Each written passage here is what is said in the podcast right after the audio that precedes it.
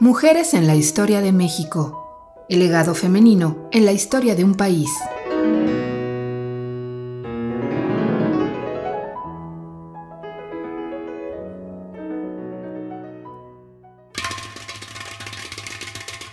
Macuilxochitzin.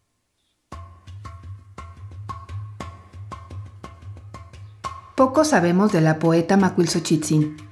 Cuenta Tesosomoc, historiador novohispano del siglo XVI, que nació en la Gran Tenochtitlan hacia el 1435 y que fue hija de Tlacaelel, el célebre consejero militar que contribuyó enormemente al poderío del imperio azteca. El día en que nació, un día 5 flor, estaba dedicado a la diosa de las artes. Además del telar, el bordado y la preparación de alimentos y bebidas, fue una de las pocas mujeres nahuas de las que tenemos noticia que se dedicó a la poesía. Macuilxochitzin vivió en los tiempos del máximo esplendor azteca. Profesaba un gran respeto hacia su padre y desde joven se interesó en los triunfos y conquistas de su pueblo.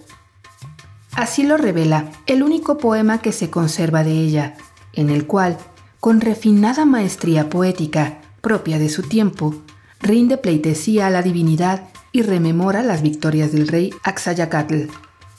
El sabor guerrero y la obsesión por la muerte florida, presentes en el canto de Macuilxochitzin, muestran la conciencia que tuvo sobre la importancia de la guerra y la religión para los aztecas. Varios cronistas han dejado testimonio de que Macuilxochitzin no fue la única mujer prehispánica en dedicarse a la poesía. Fernando de Alba Ixtlisochín, en su historia de Texcoco, habla de la señora de Tula, amante de Nezahualpilli, la cual era tan sabia que competía con el rey y con los demás sabios del reino y era muy aventajada en la poesía. También en los códices sobrevivientes a la destrucción española se encuentran abundantes testimonios gráficos de las actividades poéticas femeninas.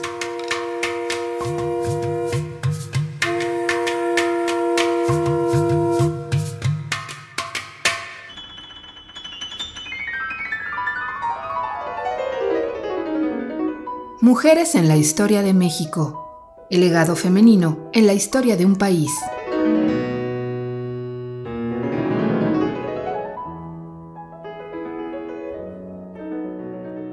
Esta serie está basada en el libro de Alina Mosurrutia, 101 Mujeres en la Historia de México.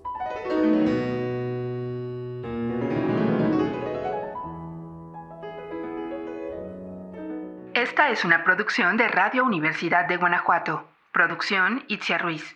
Locución Ana Robles e Itzia Ruiz.